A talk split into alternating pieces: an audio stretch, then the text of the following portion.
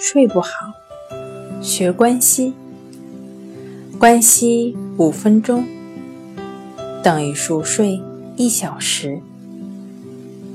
大家好，欢迎来到重塑心灵，我是主播心理咨询师刘星。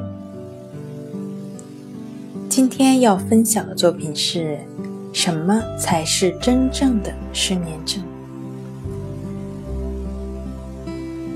睡好觉的人都是成功的人。世界上最大的痛苦就是失眠。睡不好觉会降低智能和判断力，最后只能变成个废人。受失眠症困扰的人，试图求助医术来摆脱。失眠症毁了我的一生。我看这些信息看得入了神，一抬眼天已经亮了，心想着还是睡一觉吧。可是失眠两个字却在脑海里挥之不去。一夜没有合眼，第二天明显感觉到身体不适。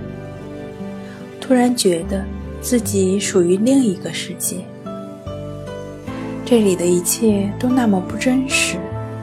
眼前的车水马龙，明明和过去一样，在我眼里却像一部无声电影，觉得很遥远。身体也软绵绵的，像飘在空中一样。以上的这种想法和状况，你出现过吗？其实，对于一天没有合眼或者一夜没有睡的你来说，预测自己患上失眠症，严格意义上来讲是不准确的。这种状况呢，更贴切的说法是失眠神经症。